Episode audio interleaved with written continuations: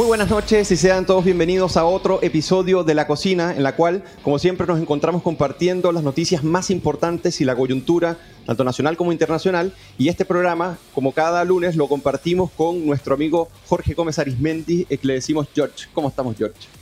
Eugenio, ¿cómo estás, amigo mío? ¿Cómo te fue en las vacaciones? Muy, muy bien, no puedo evitar eh, el estar muy contento de, de, cómo está hoy día la cocina, porque cada vez está más natural. Así que un saludo para todos los que nos están viendo y bueno, también para presentar nuestros invitados de hoy.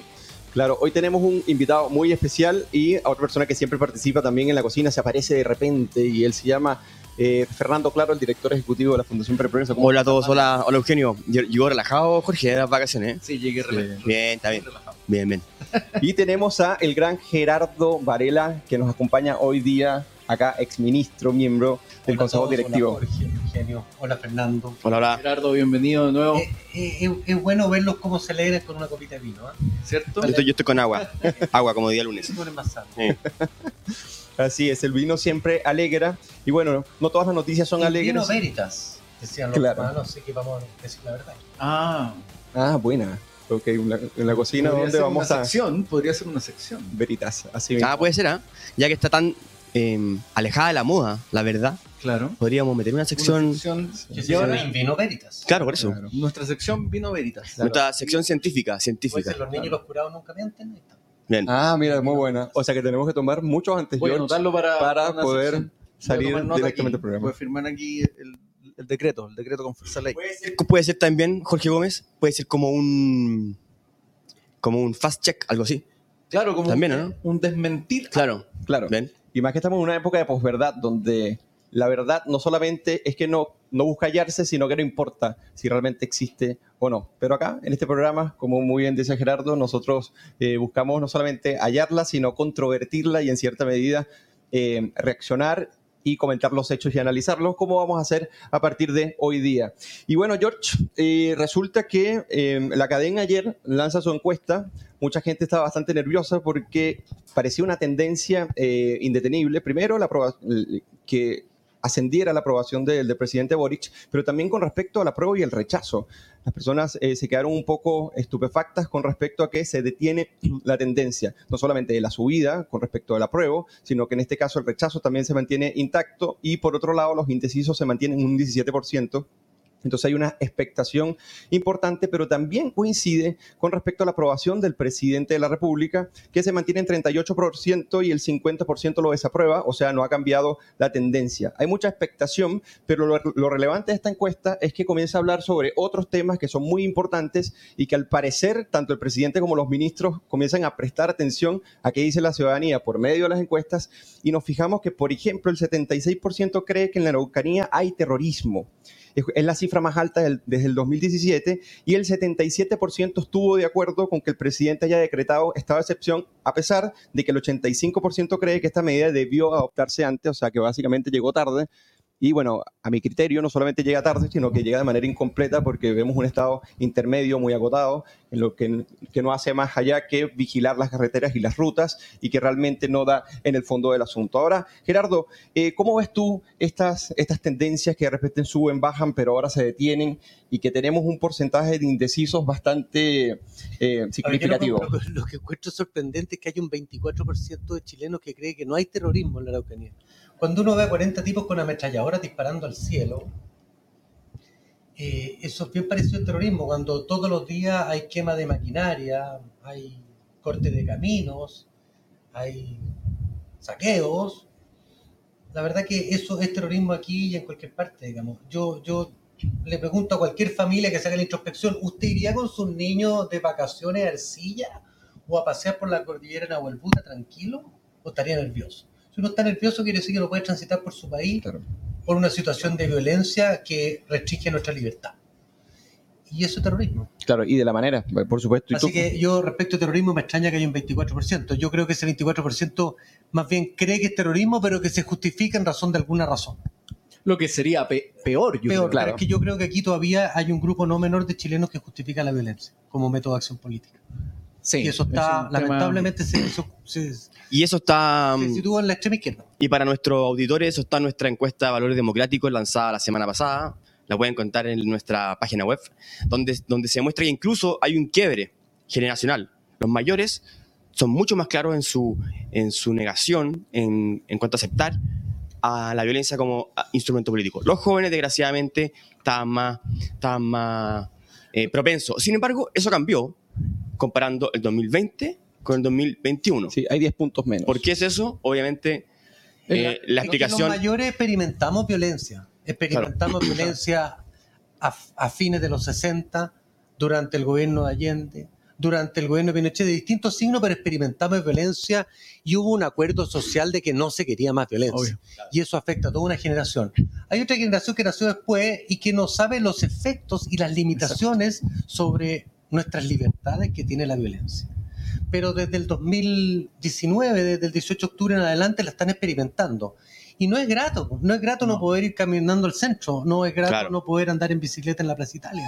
O sea, las restricciones de libertad, no es grato no poder ir al sur tranquilo. Y eso fue lo que pasó con... Y eso la juventud está empezando a experimentarla y Claro. razonablemente, lo diría Hobbes, lo diría cualquier Claro. filósofo, y hay que experimentarlo, ya no está tan contento con la violencia ni le parece legítimo, porque uno puede pasar de beneficiario de un acto de violencia a víctima. A víctima, exacto. Así es. No, porque la, la- facilidad. la violencia es como el, como el fuego, ¿cierto? Si Sí, nosotros claro. las usamos y se nos escapa, no se controla. No se luego no podemos controlarlo. Yo creo que eso es lo que le Y pasa cada vez controlarlo requiere al Frente Amplio y una contrafuerza más severa, más grande Exacto. y más agresiva. Exacto. Y es el problema que estamos.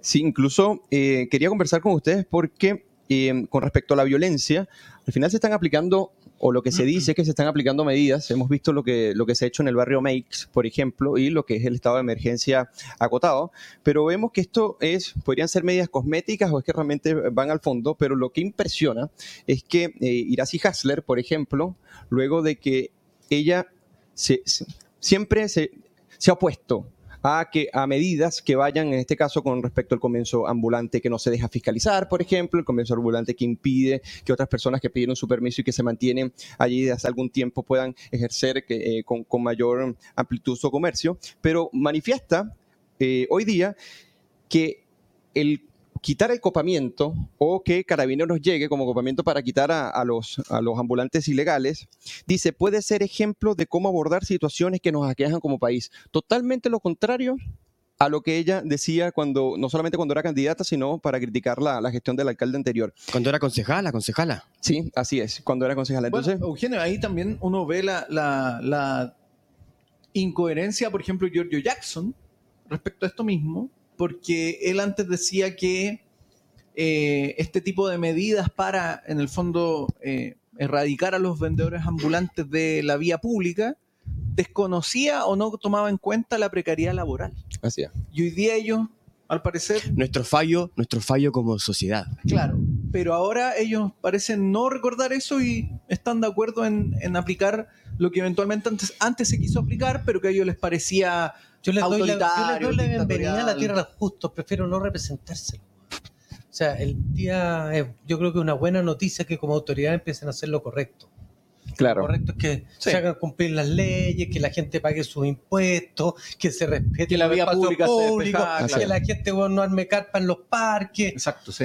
Y efectivamente las políticas sociales tienen que dirigirse a esa gente para que tengan viviendas sociales, tengan las ayudas, pero no simplemente que todo quede abierto al, al uso de espacios públicos que se priva al resto de la gente. Claro, el, proble- el problema, yo, yo concuerdo 100% contigo en eso. El problema es que uno tiene que igual recordarles esa incoherencia porque finalmente ellos hicieron uso instrumental del debilitamiento de la autoridad, de la, de la vulneración de las leyes. O sea, la incomodidad en que hoy día vive, Exacto. viven millones de chilenos, ellos son la razón, Artífices, claro. artífice, lo, lo causaron.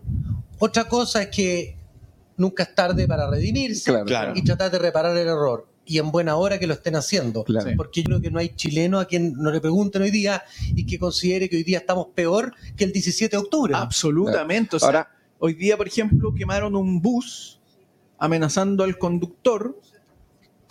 Y hoy día parece que el consenso es que eso ya no es adecuado. Antes, lamentablemente, parecían, que parecía que algunos estaban de acuerdo con eso. Claro, ahora Lo cómo bueno ahora parece Yo creo que, eso los es- chilenos hoy día, y sería buena una encuesta, usted está mejor que el 17 de octubre del 2019. Y yo creo que la inmensa mayoría de chilenos estamos No, peor. no, no, estamos no. peor económicamente, estamos peor en gobernabilidad, estamos peor en, En seguridad. en seguridad, estamos peor en todo. Claro. Oye, ¿y esto cómo contrasta, por ejemplo, Gerardo, y cómo, y cómo lo ves tú? Porque por un lado tenemos que Gracie Hassler dice que es un buen ejemplo para copiar, para atender problemas sociales en el país, pero por otro lado tenemos un presidente que no se querella contra, contra Héctor Yaitul por amenazar al Estado de Chile si este estado de excepción se, se, se ejecuta, este estado de, de- de excepción intermedio, claro está. Entonces, por un lado tenemos que se sigue horadando, en cierta medida, la autoridad y cómo debe ejercerse el cargo, y, y por otro lado... eh, están las quejas por la violencia descontrolada. O sea, el tema es que hay una aceptación de que la violencia es crónica, de que la delincuencia está crónica, pero por otro lado, cuando uno de los mayores terroristas del país acusa eh, a Boric y amenaza al Estado de Chile, al parecer no, no hay una reacción. Es que yo creo que tenemos un presidente que no lidera.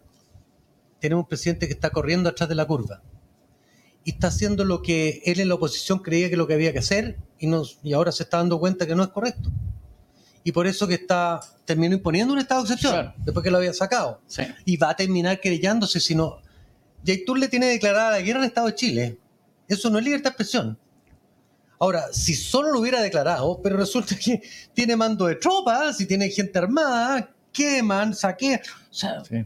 No sé qué está esperando. No, y además Va a terminar haciéndolo. Y además Yaitul dijo que el gobierno de Gabriel Boric era un gobierno lacayo. Por lo tanto, eh, es abiertamente declarada su oposición al gobierno de forma armada. A este contraalmirante Vargas lo sacan porque apoyó a un... La presunción de inocencia de un... No, de un- pero ad- ad- además no lo condenaron por homicidio. Claro. Es un cuasi delito por culpa. No hay dolo. Inclu- sea, pero incluso, incluso antes, incluso antes, porque él lo que hizo fue nada más que defender la presunción de inocencia, de alguien que estaba... persona- claro. eh, Era un camión anónimo. Cualquiera que maneje un camión sabe que no se, no, no se detiene como un auto inmediatamente. El tipo se le cruza y no, él trata de frenar y no alcanza. más encima, Sí, ¿tú sabes? como está en, en la sentencia. Tú sabes que es interesante que, por ejemplo, o sea, debido a esta oración de, de la autoridad y el ejercicio institucional para prevenir el delito y perseguirlo, apenas 3 de cada 10 personas denuncian. Y precisamente 3 de cada 10 personas denuncian porque el otro restante piensa que institucionalmente no va a tener ninguna Esas respuesta. son las cifras sombra. Exacto. Exactamente. La Y además el problema es que cuando se va instalando esa sensación de disfuncionalidad de la institucionalidad, eh, el problema es que el delito encuentra más terreno fér- fértil aún, porque finalmente no hay acción de las policías, no hay acción del Ministerio Público, y un poco lo, lo- lo que se va produciendo es que finalmente mm, tampoco la, la autoridad o quienes están encomendados a cumplir ese deber lo cumplen, porque dicen, ¿para qué si al final Pero nadie esto- está exigiendo? est- Estos son experimentos que se han hecho. En Estados Unidos el- el- la tolerancia cero nace de un experimento de ese tipo. Se deja un auto cerrado, Claro. perfecto, en una esquina, nadie lo toca. Después le dejan el mismo auto con el vidrio quebrado y todo el mundo le roba todo. Exacto. O sea, aquí se deteriora un poco y la gente cree que está habilitada para, para deteriorar.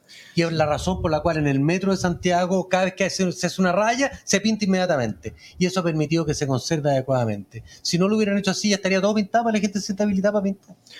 Y aquí está pasando lo mismo con la violencia. Si está pasando lo mismo, incluso hay especialistas que dicen que el problema, o sea, claro, son, no son tanto los delitos como la respuesta del Estado.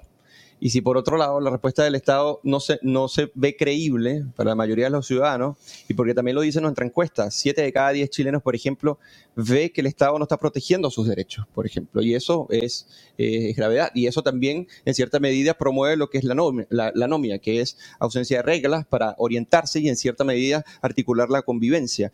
Pero también eh, es bien interesante como, por ejemplo, el especialista Patricio Tudela, una de las cosas que dice, que uno de los factores que hay, para que vean cómo se vinculan, nosotros hemos dicho ¿Quién innumerables es, quién es veces, Patricio Tudela? Yo no... él es un especialista en la Universidad Alberto Hurtado, Hurtado, que es que ha venido eh, últimamente apareciendo en los medios respecto a las cifras sobre la criminalidad y las críticas especialista en criminalidad, ya. Exactamente. Y esto, y él lo que dice, una de las cosas que también ha contribuido es que hay una negación de la violencia por intereses políticos que ha contribuido a este estado de cosas. Y esto lo, lo digo porque nosotros acá en este programa, innumerables veces, eh, hemos dicho que se vinculan ambos fenómenos, el fenómeno de orar la, eh, la institucionalidad y, y lo que sería el orden público a través de la legitimación de la violencia como un mecanismo para lo- lograr objetivos políticos y lo que después se desborda por otros lados. Entonces, personas como Patricio Tudela dicen que en la denegación de la violencia por intereses políticos está también contribuyendo precisamente a agudizar el fenómeno. ¿Usted tuvo una relación allí? O sea, Pero es que es obvio. para mí es, muy clara. En el fondo, a propósito, hoy día tuvimos una oleada de, violencia. Quema de buses, quemaron, eh, al parecer, la rectoría del Instituto Nacional. O sea, violencia por donde se mire. Lo de Makes sigue siendo un tema que hoy día se volvieron a instalar algunos de los toldos, entonces hay una tensión ahí que no está resuelta. Y lo que uno ve es que esta instalación, esta expansión de la violencia se viene suscitando hace bastante tiempo. Esto no es, no es de ahora. Esto viene desde, si ponemos una fecha, 2011 en adelante, Sí, del 2013 más o en menos. que viene claro. instalándose la Pero idea. acuérdense que el Congreso le hizo un homenaje a la primera línea. El, el- Ah, el sí, en el Congreso, sí. O sea, exactamente. que se nos olvida. Exactamente. Entonces- el Congreso le hace un homenaje a la primera línea, Y los no son otra cosa que unos violentistas. Exacto. Bueno, ahí estaban como un poco haciéndose los tontos con lo de la condena fuerte de la violencia. Porque tú, tú le preguntabas a los políticos. No, no, se están haciendo los tontos, les convenía. En ese pues, momento. eran validaba, claro, eran- claro, obvio, estaban- las universidades. Era, un- era instrumental. Ahora, eh, por ejemplo, cuando Boric, ¿se acuerdan cuando murió un, un- un trabajador de, de una forestal? ¿Se acuerdan? Sí. Eh, y en teoría habría sido el hijo de Yaitul el que estaba metido en, en ese, en, en ese problema y, y en teoría había muerto. ¿Se acuerdan? Sí. Lo primero que hizo Boric fue tuitear en honor al caído en, en la guerra. ¿Se acuerdan? El hijo de Yaitul. Lo mismo hicieron todos, lo, lo retuitearon, estaban todos vueltos locos, y esto matarle, matarle al hijo, al, al- El Estado, el. Estado represor. al pueblo. Bueno, lo mismo, lo mismo con, lo de, con lo de Parga, bueno, lo de ahora, pero el estado de excepción fue calificado como un acto criminal del Estado hace un tiempo. Todo esto que hemos estado hablando. Ahora, yo quiero una pregunta, voy a hacer una pregunta sociológica. ¿Tú crees que se lo creían? ¿O era pura pose instrumental para llegar al Estado? ¿O en verdad se creían eso? de la validación de la violencia. Todo, lo- todo el discurso que Yo creo tenían. que- yo creo que- Es que no se imaginaban. y, y- y piensa, piensa en, en tus amigos de Instagram, de Twitter, en, en la gente que tú conocí, que gritaba así, gente que tú conoces, gente que tú tienes alguna relación. ¿Tú crees que en verdad estaban creyéndose el cuento? Yo creo O- que hay dos, dos como dimensiones. Yo encuentro que eso es peor, eso nada más quería. hay dos dimensiones. Un- una es la de los ideológicamente eh, validadores de la violencia. Donde ahí, por ejemplo, el Partido Comunista. Comunista, claro, eso, eso- eh, no- ellos ven a la violencia como un mecanismo, Mm. como un instrumento. Incluso Camila Vallejo tiempo atrás dijo, mira, la vía armada se justifica, pero no es el contexto. Que, por Nunca la rechazó, en el fondo. O sea, decir la vía armada es válida es decir, yo le Oye, ¿y dispararle... entonces llegaron a la presidencia de la República. Claro. Tal Yo- cual. Claro, es que es eso voy. Está, es, es- esta Ahora, cambiaron el discurso, por supuesto, en campaña nos dijeron que la violencia era fantástica. O sea, el presidente Claro. actual Pero- validaba pero- la barricada. Pero Te- Telier, Telier- Telier sigue ahí ap- apuntalando. Telier, Está Jadwe. pero, pero Jado y Telier perdieron en la interna. Claro. Sí. Ganó Boric. Boric no ganó por violentista. no. Fue un Se retractó después. conestador de la violencia de alguna Claro, manera. esa es la Fue ambiguo Mm. frente a la violencia, pero en su campaña final dijo que había que hacer cumplir la ley. Y como presidente está tímidamente, pero Tratando de hacer avanzando eso, claro, en esa sí. dirección. Sí. Oye, que por Si cierto. lo hace por conveniencia o por convicción, no lo sé. No sabemos. Las encuestas claramente, y era obvio, Sí. y cualquier cientista político lo hubiera predicho, la sociedad no tolera convivir con niveles de violencia de este tipo y le Claro. va a pedir a alguien que ponga orden. Y si alguien, ese alguien no es el presidente, lo va a buscar en otra parte. Sí. Así es. Bueno, fíjense que eh, hablando del Partido Comunista y Hadwe, por ejemplo, es el político en, en, estos, en este momento con la más baja aprobación de todo el país según, Pero eh, si según su la proyecto encuesta. estrella, la farmacia llegó a quebrar. pues. Así es. Entonces, allí Y aparte, Y, y acaba y aparte de. es pesado, entonces. pesado, y, y- y acaba de ir a Venezuela. Cachetón. Y acaba de ir a, Vene- de ir a Venezuela a decir a que elogiar a Maduro. era una maravilla el lugar. Oye, antes de pasar al plato de fondo, que se nos extendió el plato de entrada, a, los- a todos los que están conectados y comentando, su- suscríbanse al canal, denle a la campanita y compartan este video para que les llegue a todas las personas que poco a poco se quieren enterar de lo que vamos haciendo, tanto en cómo formamos y cómo informamos en nuestros distintos programas y productos. Ahora vamos a pasar al plato de fondo, este plato de fondo tiene temas tan, no sé si graves, pero temas bastante eh, polémicos y muy importantes, y es que aparece la figura nuevamente, y cuando me refiero nuevamente, no me refiero no, solamente a Chile, sino a América Latina, de gobernar por decretos, por decretos con fuerza de ley, en el supuesto de que la Convención Constitucional, eh, de que el borrador se apruebe el próximo 4 de septiembre y a partir de allí eh, la primera magistratura, o sea, en este caso el presidente de la República, pueda tener decretos con fuerzas de ley para hacer la transición de un orden a otro. ¿Qué implicancias puede tener eso? A mí me gustaría tratarlo con, Gerardo, porque Jorge Bermúdez, el, Contralor, dijo la posibilidad de instaurar un mecanismo que permita al presidente decretos con fuerza de ley para la instalación de la nueva constitución, y esto fue suscrito también por Giorgio Jackson. Eh, para, para, iniciar y para quienes nos están viendo, Gerardo, ¿qué es un decreto con fuerza de ley y qué implicancia tiene esto para la democracia y la política? lo primero es que los decretos de fuerza de ley han existido siempre en Chile, que básicamente es una delegación que hace el Congreso de su facultad de legislar en el presidente. Y lo hace para materias técnicas normalmente. Por ejemplo, la ley de banco, un DFL, la, la ley de seguro. Son cuestiones técnicas. No son cuestiones que miren claro el fundamento de la convivencia en nuestro sistema democrático, que es para lo que se pretende usar ahora. Esto la verdad que es una forma tramposa de torcer la voluntad popular, porque típicamente la forma de organización del Estado es una materia que se debe discutir en el Congreso, no es una materia del presidente. Claro. Estaba en las materias de ley. Entonces, para cuestiones técnicas, yo acepto que los decretos de fuerza ley se han usado y tienen un sentido para cuestiones genuinamente políticas, como podría ser el doble clic a, las cuestiones que quedan pendientes o delegadas por la Constitución en materia de ley, es típicamente algo que debe discutirse en el Congreso con participación de todos los chilenos. O sea que Porque además a este presidente lo elegimos con esa facultad, es, entregarle sobrevinientemente una facultad que de otra manera no la tenía. Y eso, y eso como... Eso me parece antidemocrático. No, eso. Sí, o sea, eh, Elizalde presidente del Partido Socialista dijo que eso era propio de dictaduras, lo dijo literalmente. de nuevo, aquí hay una vertiente chavista que ha aprendido de la forma de tomarse el poder por vía legal que está en esa convención constituyente. Bueno, hablando de... Lo más grave es que hay algunos abogados que están ahí adentro que les parece razonable eso. Bueno, fíjense que...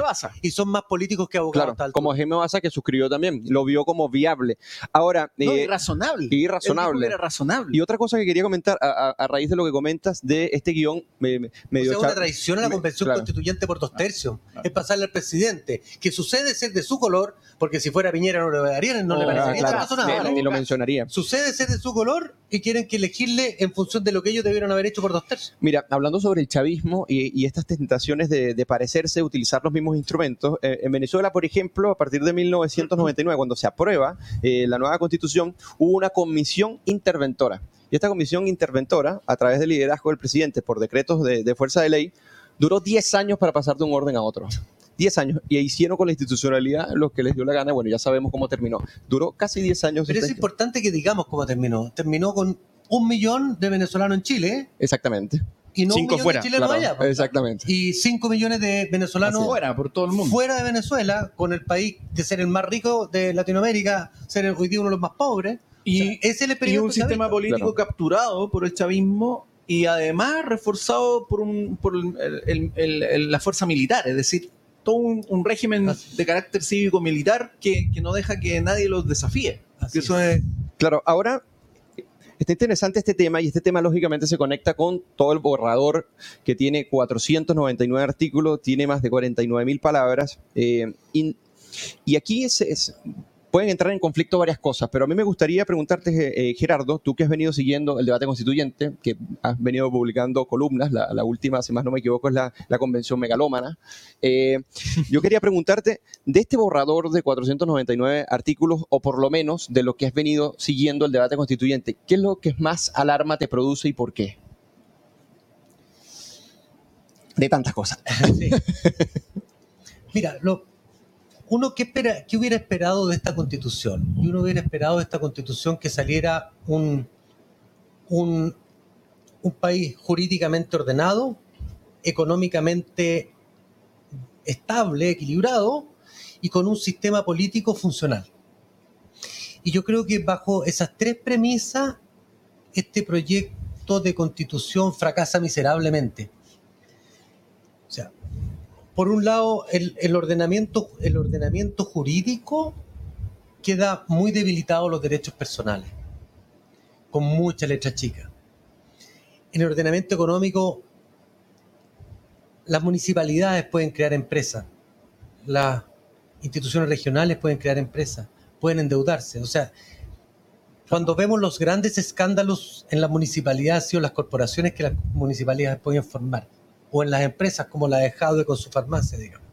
Eso multiplícalo por 350 municipalidades, 349 municipalidades. ¿Y, y, cuánto- y O sea, cuántos, y cuántos territorios se, se, se generen? Claro, al Banco Central además lo dejan sujeto a una captura que, que es el control político, pero además le ponen otros dos objetivos, además del control de la inflación, de la estabilidad monetaria, que son el control, el- el- o sea, el- el- la protección del medio ambiente y la protección del empleo. Un banco central cuando sube tasas de interés para parar inflación sabe que va a tener un efecto en el empleo. Claro. Los pueden acusar constitucionalmente por eso. Entonces, la verdad que este proyecto es un proyecto muy contradictorio, muy malo y no hay armonización posible. Y el Estado queda disfuncional. Fundamentalmente por una razón.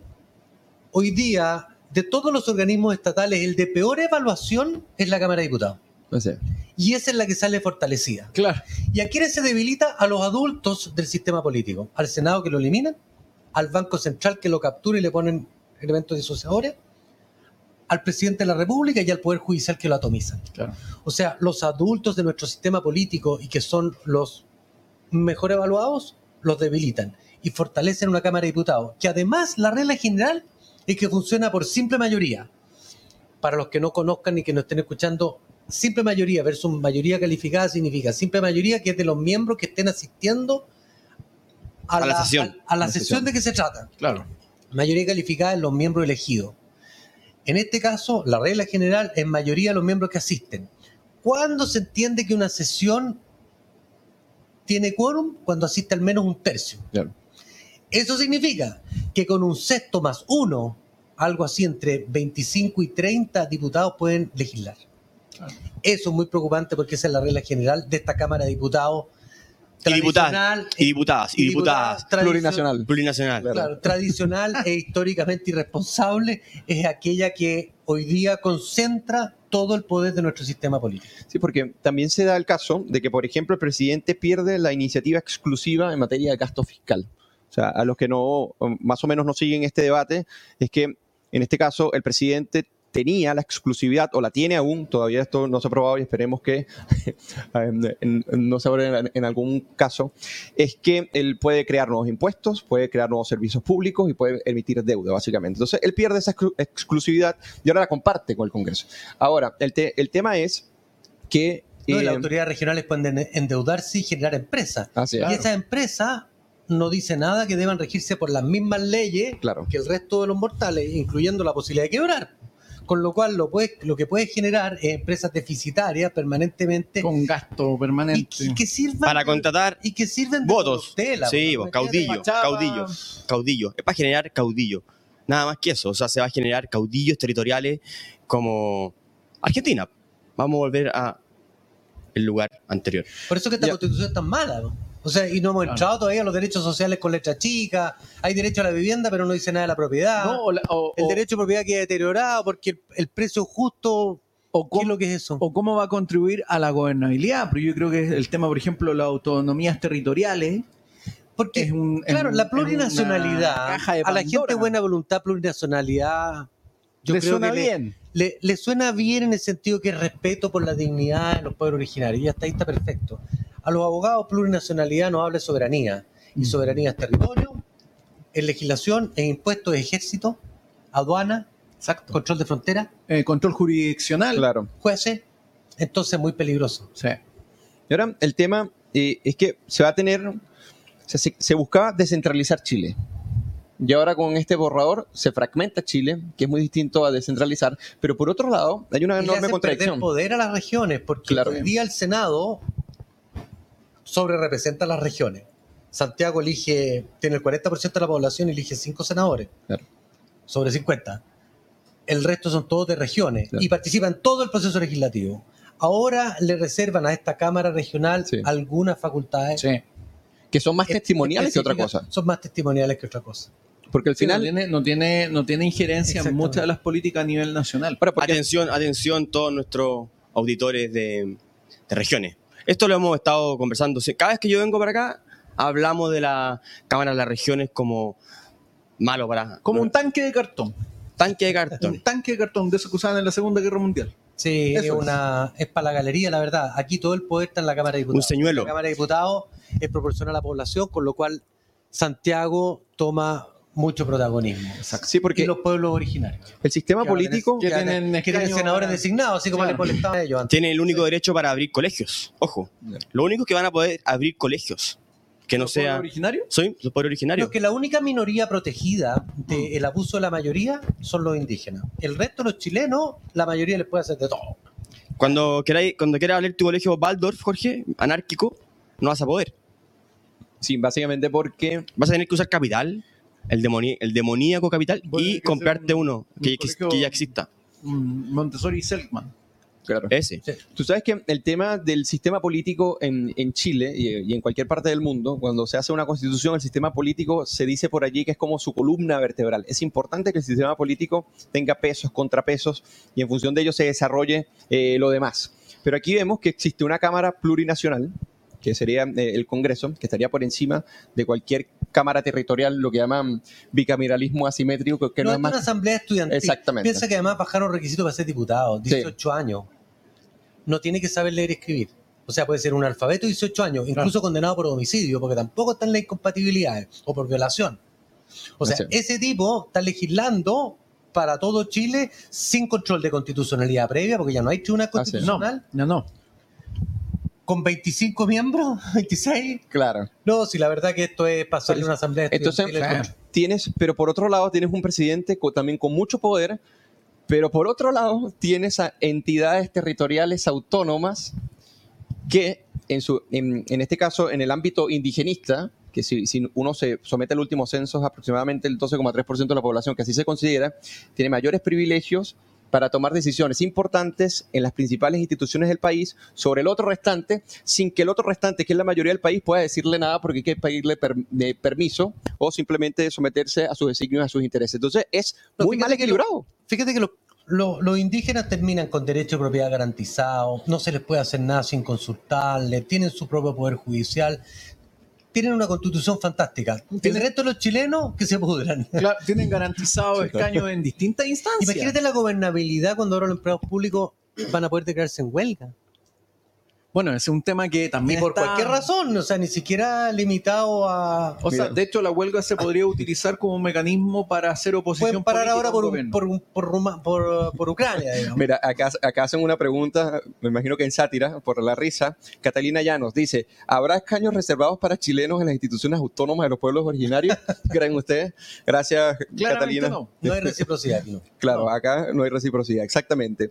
Ahora, pasando de los aspectos que llaman mucho la atención sobre, sobre el borrador, que bueno, que las personas, nosotros estamos haciendo diversos análisis acá en la Fundación para el Progreso y este jueves vamos a estar hablando precisamente sobre la propuesta económica de la Convención Constitucional y lo vamos a hacer con el convencional Bernardo Fontaine, así que no se lo, no se lo pierdan, se va a estar estrenando este programa a las 20 horas, así que finalizando ya este plato de fondo, o antes de finalizarlo, mejor dicho, a mí me gustaría conversar contigo, Fernando, Jorge, Gerardo, sobre que partieron las campañas del apruebo y el rechazo y parece que esta dicotomía entre el apruebo y el rechazo, ambos se decantan como rechazar para poder reformar la Constitución, ya sea por un comité de expertos, en este caso con asistencia de expresidentes y el Congreso, y por otro lado el mismo apruebo.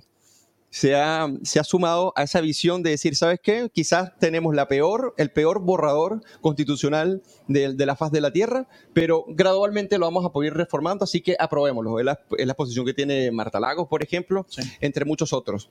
Entonces, esta dicotomía está bastante fuerte porque incluso ahora, incluso ahora, se va a sumar a la campaña lo más probable, porque en julio eh, Michelle Bachelet deja sus funciones y posiblemente, o sea, es muy probable que comience a hacer campaña por el apruebo, vamos a tener una dicotomía bastante fuerte entre aceptar que hay un mal borrador que se puede reformar eh, más adelante frente a un rechazo que te dice, bueno, hagámoslo con una comisión de expertos. ¿Qué más fuerza tiene entre, en esta campaña? O sea, yo creo que Lagos lo dijo. Esta no es la constitución de los cuatro generales y se parece bien poco a la constitución original.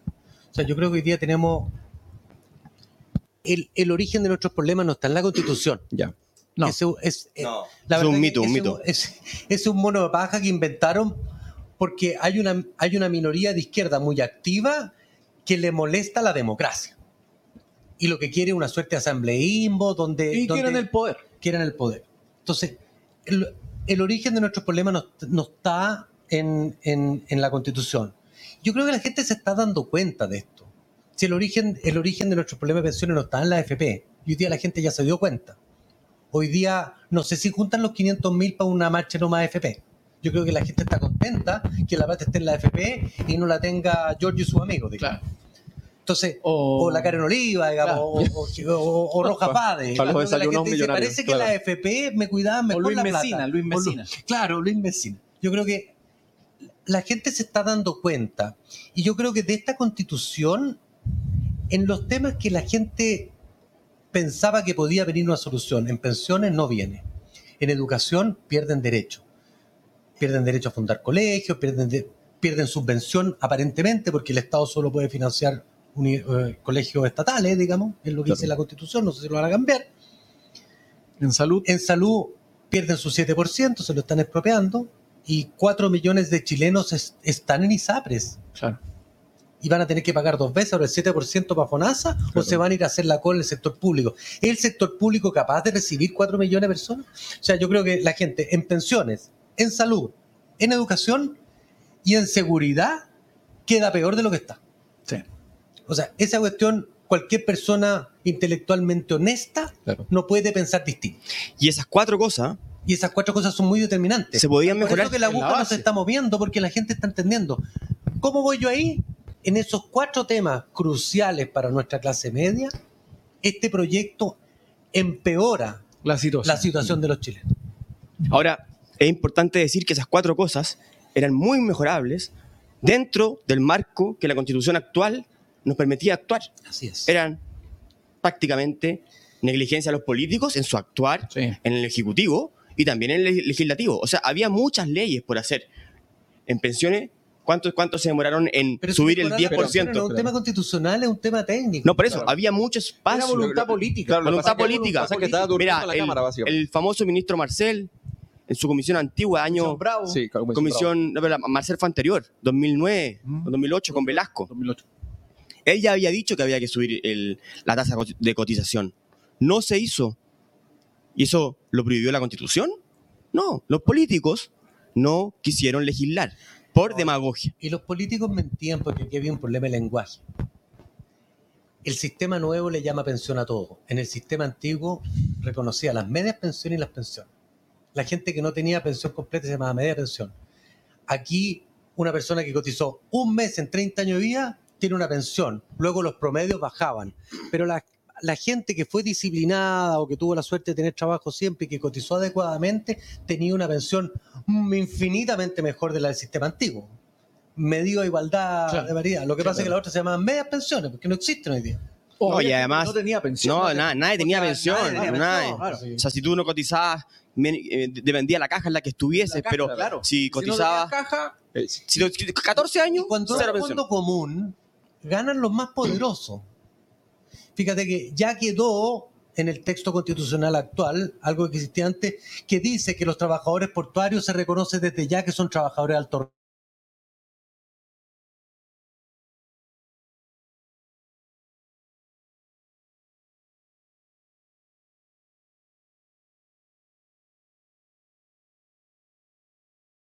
Juanita a ese fondo común que quieren crear. Ahí, ya está.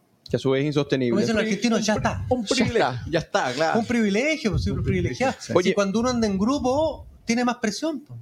O sea, el gran Sí. perdedor de este proyecto Eh, es la persona. Es la persona, Sí. es la minoría más abusada de todos, la persona, el De hecho, yo ahí hay un Man. punto que, que me parece súper importante que menciona Gerardo y que creo que en el debate público no se ha dicho, pero la eh, predisposición de- que podría generar esta nueva constitución a convertir el sistema político en un sistema de disputa de captura de rentas es muy alta. ¿Por qué? Porque al final el incentivo es que los grupos de interés se disputen rentas del aparato estatal, eh, a como dé lugar, ¿cierto? Eh, y ahí entra, por ejemplo, el tema de la huelga, ¿cierto? Sí, Esta huelga pero- sin limitación. Y, Y vamos a entrar en un de instituciones que van a tener poderes de vida o muerte sobre negocios. Exacto. Eso es germen de corrupción.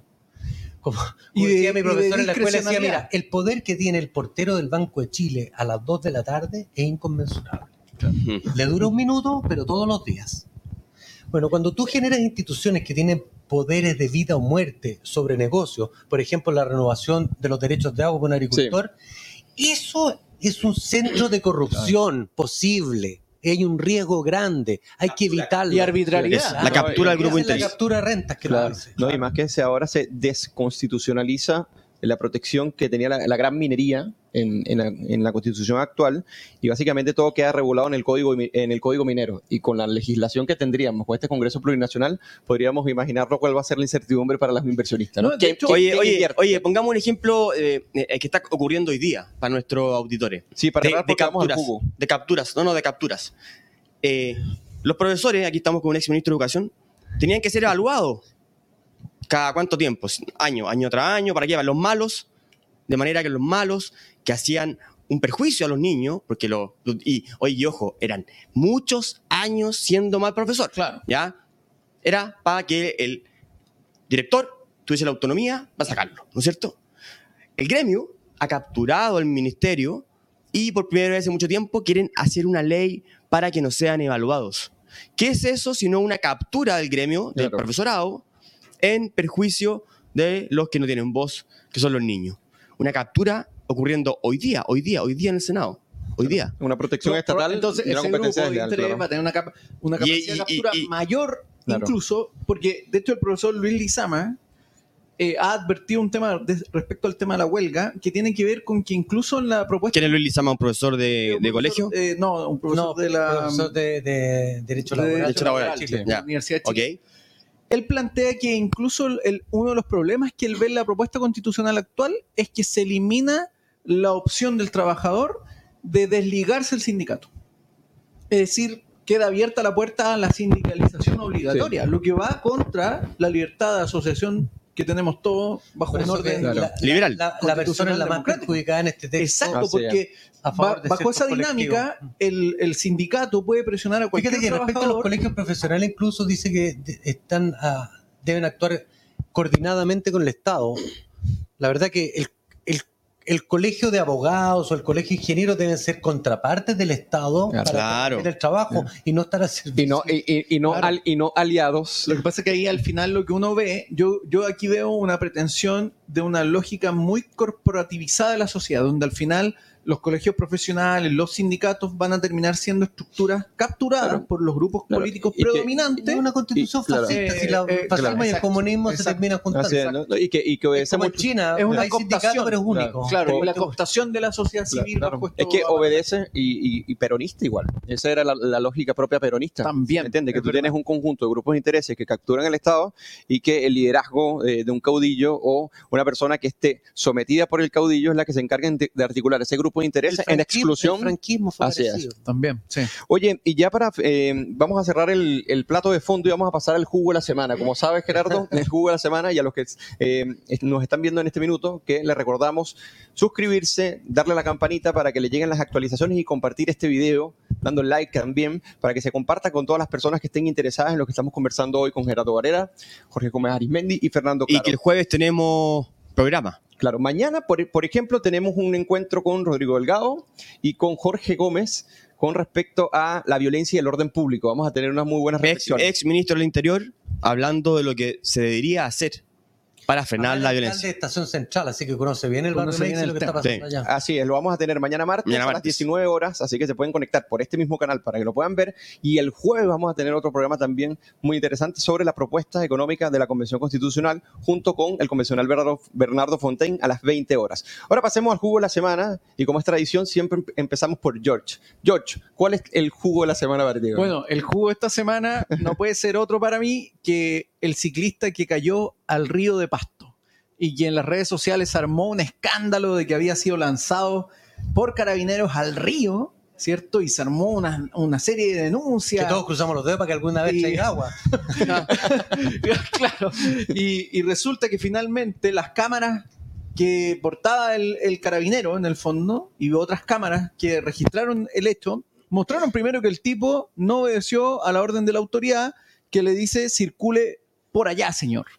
Y el tipo en su porfía sigue, sigue avanzando y el policía le impide el paso y el tipo extrañamente cae por la baranda y cae al pasto y no al río como varios medios independientes defensores de la verdad dijeron. Y bueno, aquí se ve un tema de- de- del problema de la crisis de autoridad, que también en- a, a mi parecer es el reflejo de lo que ocurre en MEX y en los colegios, ¿cierto? Donde hoy día los estudiantes creen que pueden quemar eh, su propio colegio y que es el tema de eh, la crisis de autoridad.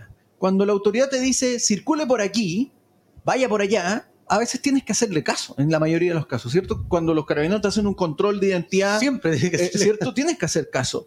Eh, en este caso, el sujeto obviamente no obedece y obviamente se cae por la baranda al pasto. Así que ese es el jugo de la semana. Todos los que Claro. armaron escándalo por algo que no era y además estaban difundiendo fake news, eh, también son unos jugosos. Claro, muy bueno tu jugo. Ahora me gustaría pasar a mi jugo y luego, bueno, le vamos a preguntar a Gerardo si tiene algún jugo o quiere contribuir al que nosotros decimos, igual a Fernando Claro. Bueno, mi jugo está relacionado a Michelle Bachelet, la expresidenta de Chile, que hoy, día es alta comisionada por los derechos humanos, que es bastante impresionante porque ella dice, espero que se apruebe. Creo que debería aprobarse. ¿De qué estamos hablando? Del borrador de la nueva constitución. Pero a su vez analiza que no lo ha leído simplemente porque no está listo. Pero dice que está ofreciendo a su vez un nuevo contrato social basado en un bonito proceso legal. Y a través de ello da un conjunto de razones y justificaciones con respecto a derechos, a, a la protección de los pueblos originarios, aceptando que no ha leído el borrador. Entonces, esto es un hecho, eh, esto es un gran jugo porque es una gran irresponsabilidad de una expresidenta que eh, dio también un proceso para cambiar la constitución y que hasta el minuto muchos han considerado que es, ha sido una postura seria y que hoy en día, ella sabiendo los escándalos, sabiendo lo que genera para Chile y la fragmentación institucional, de repente diga que hay que aprobarlo independientemente eh, de haberlo leído o no, porque es un bonito proceso nacional y legal. Hasta, hasta ese nivel llega la banalidad, así que ese es mi jugo de esta semana. Gerardo, No, yo no me queda sino adherirme al, al jugo de Michelle Bachelet. Yo encuentro que ella nos subió los impuestos y después se mandó a cambiar fuera de Chile a un puesto en Naciones Unidas donde no pagan impuestos. Entonces, y, y ahora dice, aprueben la constitución, pero eso pues, yo lo veo desde lejos. Ella no va a sufrir las repercusiones No, de esto, ya no está en la edad que le vaya a tocar. Entonces, la verdad que yo creo que es de una frivolidad abismante. Ella va a poder pagar su nuevo 7% ya- ni SAPRE. No, Eh, todos le pagamos, todos le- sí. todos le pagamos su pensión vitalicia. No, y- probablemente la van a atender en Nueva York. Eh, ¿Usted claro, y ella nunca va a sufrir la repercusión. Chile? Claro. No. A ella el problema del desempleo, el problema de la falta de inversión, el problema de la violencia no le llega. nada. Es un Ah. problema para el resto de nosotros. Eh, Ella la atienden en una clínica en Nueva York, la atenderán en la clínica, ¿cuál es la clínica Mayo? Que está en el- Grande Jorge Gómez se maneja la alta, alta clínica. Eh, grande Jorge. Oye, yo, yo, yo voy a decir mi jugo porque igual lo, lo, lo tengo aquí en mi cerebro. Se habló acá, pero es Gabriel Boric diciendo que él no iba a perseguir declaraciones. Gabriel Boric y su ideología fue, eh, digamos, el mayor defensor de culpar, o sea, perseguir penalmente el negacionismo. El decir, hubo o no 10 o 20 muertos. Si tú decías que hubo 19, cuando una verdad oficial decía que eran 20, te podías ir preso según esa idea. Además, el discurso de odio, como decirle a Eugenio, ¿qué cosa te puedo decir? Digamos cualquier cosa. Era, era eh, eso, para Boric debería haber sido perseguido penalmente. Algo muy penoso, muy ridículo, ¿no? Ridículo. Esa ideología que perseguía declaraciones se convierte hoy día en algo, de repente, Boric, que no persigue declaraciones. ¿Qué es eso? Pero cuando conviene. claro. Por eso. Sí, dar porque lo sacó. Y, y además, sigamos dando vuelta. Yaparga lo saca por haber defendido, ni siquiera, una presunción de inocencia. O sea, ya el nivel de, de delirio mental en que está sometido nuestro presidente es para preocuparse. Sí, no, y aparte de eso, que ellos llegaron a promover, o sea, eh, en este caso el sector de la, de la centro derecha eh, dijo que iba a ir al Tribunal Constitucional si un proyecto sobre eh, eh, imputar declaraciones de, de- de delitos de odio eh, se aprobaba. Y eran, eh, porque prácticamente quien promovía ese proyecto era la izquierda más radical. No, no, no. Entonces, eh, o sea, en el sentido, la- derecha dice, vamos a llevar al Tribunal Está Constitucional. se enredando, aprueba no está enredando, no está enredando, está enredando al público. Ok, vu- vu- vuelvo, vuelvo y repito, explícalo tú entonces. No, no, es que no se quiere Ok, decir. ok. Eh, había una ley en el Congreso para, en este caso, penalizar las declaraciones que serían consideradas de odio. Eso, con Kamer Ok. Hertz y Boric, Eh, eh, todo. eh, exactamente. Entonces la derecha dijo, bueno, se- esto sería inconstitucional porque atenta contra la libertad de expresión. Libertad de expresión. Exactamente. Pero, a su vez, que son declaraciones. esas. Pero hoy Gabriel Boric dice, yo no voy a perseguir declaraciones. Cuando en, cuando en su minuto las bancadas que son coaliciones con él, precisamente decían que cualquier declaración que promoviera el odio se tenía que en este caso denunciar y reclamar. Entonces a eso es lo que me refiero, las Eso, eso contradicciones. Entonces no iba a ser perseguido por sus declaraciones. Jugo absoluto. Está como ese futbolista que decía, no siempre tengo que estar de acuerdo con lo que pienso. Eh, ¿No era Murci Roja? ¿No era Murci Roja? No, Caselli, Caselli. ¿Caselli? Caselli. Caselli, no Poeta. Murci Rojo. No, no, el Murci Roja. Tiene sido. Murci Roja un políglota. Chuncho malo. vos. Bueno, ¿cuál es entonces? ya, entonces ahora hemos llegado al final de este programa. Llegó la parte ñoña, la parte un poco nerd. Aquí nosotros recomendamos series, películas, libros. Le llamamos el bajativo. Así que yo tengo una recomendación bien interesante. Vamos a empezar por Jorge. Jorge, ¿qué vas a recomendar hoy a nuestros auditores? Bueno, eh, yo creo que algunos de nuestros auditores no saben, pero nosotros eh, tenemos un podcast, ¿cierto? Eh, que se llama Lecturas eh, Políticas, que está en sonido libre en Spotify. Y quiero recomendar eh, Lecturas Políticas respecto a Rebelión de las Masas, donde también participó Fernando Claro y Eugenio. Explica el podcast. Es un podcast de Eh, lectura, de lectura guiada. Nosotros vamos leyendo Vamos comentando capítulo a capítulo, bien ñoñamente, como dice algún Eugenio, libro. algún libro, y de manera de, de leer en comunidad, porque también creemos en la comunidad nosotros, no somos tan individualistas, el libro y el, ca- y el y libro completo. Y, Las y comunidades son fantásticas, son voluntarias. Es eso, la voluntariedad. libertad de asociación.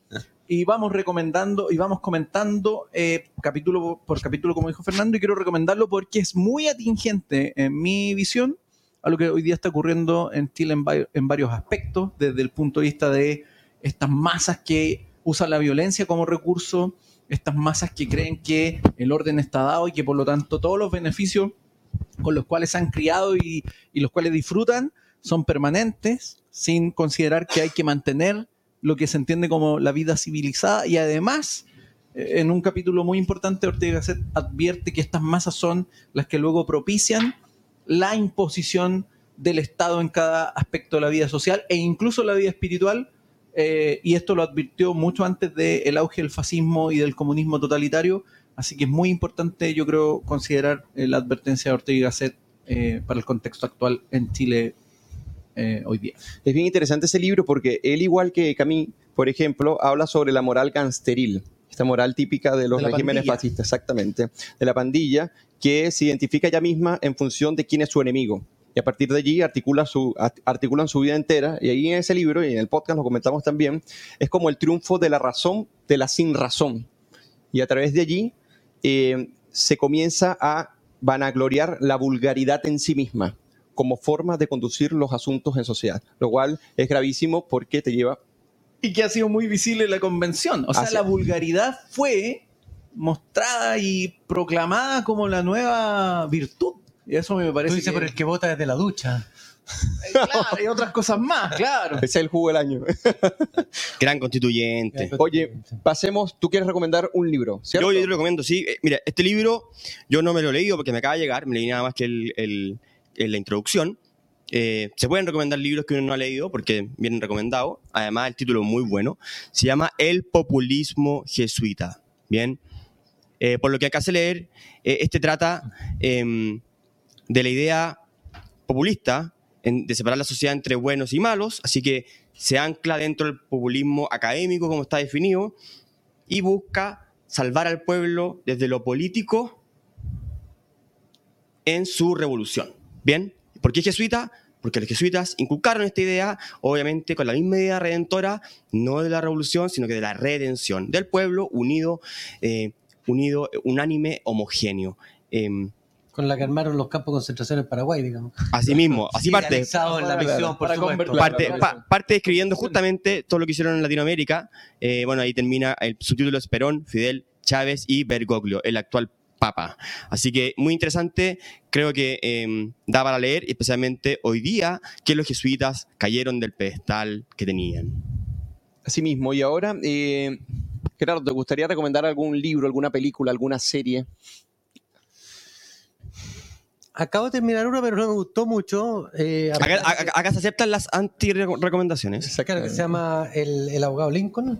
Eh, de Lincoln. Ah, en Netflix. Sí. Yo tengo una información de que me gustan las películas de abogados. no me pareció particularmente interesante que por disciplina la terminé de ver. Y estoy leyendo un libro de un, de un profesor de derecho norteamericano que es muy bueno, que se llama Simple Rules for a Complex World. Ah, eh, que es Richard Epstein. Aquellos que sean libertarios les recomiendo veanlo en YouTube a Richard Epstein, es un tipo muy lúcido, eh, es miembro del Hoover Institute Mm. y es profesor de, de la Universidad de Nueva York, de NYU. Y, estoy leyendo su libro de Derecho que me parece muy interesante, muy entretenido. Es el experto en contratos. Ya, perfecto. Muchas gracias, Gerardo. Y yo quiero recomendar, eh, ahora en el contexto de los decretos con fuerza de ley, con respecto también al populismo y en este caso a los hiperpresidencialismos, quiero recomendar este libro que se llama Cómo mueren las democracias de eh, Ziblatt y eh, Steven Levitsky, que acá lo tengo en inglés, pero está en español, se llama Cómo mueren las democracias. Y es bien interesante este libro, porque en este libro se analiza el caso peruano, el caso venezolano también, y cómo les fue precisamente con esta forma de que el presidente se empodera a través de decretos y comienza a erosionar la institucionalidad y, en qué termina. Lógicamente van eh, por ejemplos transversales, pero atingente a Latinoamérica y a lo que hoy día estamos viviendo, a mí me parece que este libro eh, de, despierta y desarrolla una muy buena advertencia, pero también se preocupa de cómo tratar en cierta medida de eh, evitarlas y cómo combatir al populismo y cómo relegitimar eh, las nuevas organizaciones partidistas que defienden la libertad y la democracia. Este libro es muy, es muy, sencillo, es muy sencillo de leer y además que es bastante entretenido por dos politólogos que eh, defienden la democracia liberal. Así que muy recomendado Cómo mueren las democracias de Steven Levitsky y Daniel Ziblatt. Que, eh, bueno, muy recomendado ese libro porque además plantea y pone sobre el tapete temas que la politología había advertido antes y, y que vuelven a surgir. El riesgo de el autoritarismo competitivo. Sí muy visible, por ejemplo, en caso de Venezuela u otros países, y además la democracia plebiscitaria, que es un concepto que en general se había dejado atrás, pero que vuelve bajo esta dinámica de estos autoritarismos que capturan. Hay, hay un libro muy bueno de esto que es el de la Anne Applebaum. Sí. Que se llama El ocaso, el ocaso, el ocaso de, la de, la democracia. De la democracia. Sí. Ese libro es muy bueno, es cortito más para los que les gusta leer poco, digamos. Eh, la Anne Applebaum es una ella es casada con polaco, sí. es una estudiosa de Europa Oriental, tiene un libro de, de, de, de, todo el comunismo en Europa Oriental, tiene un libro sobre los gulags, tiene sí, un libro sí. sobre la hambruna en el homo, homo, homo en, Ucrania, en Ucrania. En Ucrania, del año 32. Eh, yo recomiendo ese libro en lo caso de la democracia porque además está traducido. Sí, sí, es increíble. Y bueno, hemos llegado al final del programa de hoy, así que agradecerte Gerardo, como siempre, cada vez que le, le comentamos para venir, él siempre acepta, encantado para comentar estos temas que son eh, muy complejos, pero que preocupan a la ciudadanía. Gracias Fernando por tu participación. Y bueno, George, nos vemos el próximo lunes para otra edición de La Cocina, así que a los que están conectados y siguen acá en el programa, recuerden suscribirse a los que no están suscritos, presionar la campanita, darle like y compartir estos videos para que le lleguen a mucha más gente y recuerda que los esperamos mañana a las 19 horas con Rodrigo Delgado y con Jorge Gómez para analizar lo que es la violencia, lo que es la violencia y lo que se tiene que hacer para recuperar el orden público y este jueves cuál es la propuesta económica de la Convención Constitucional con Bernardo Fontaine a las 20 horas por este mismo canal. Que tengan todos muy buenas noches. Cuídense. Chao a todos. Adiós, Chao.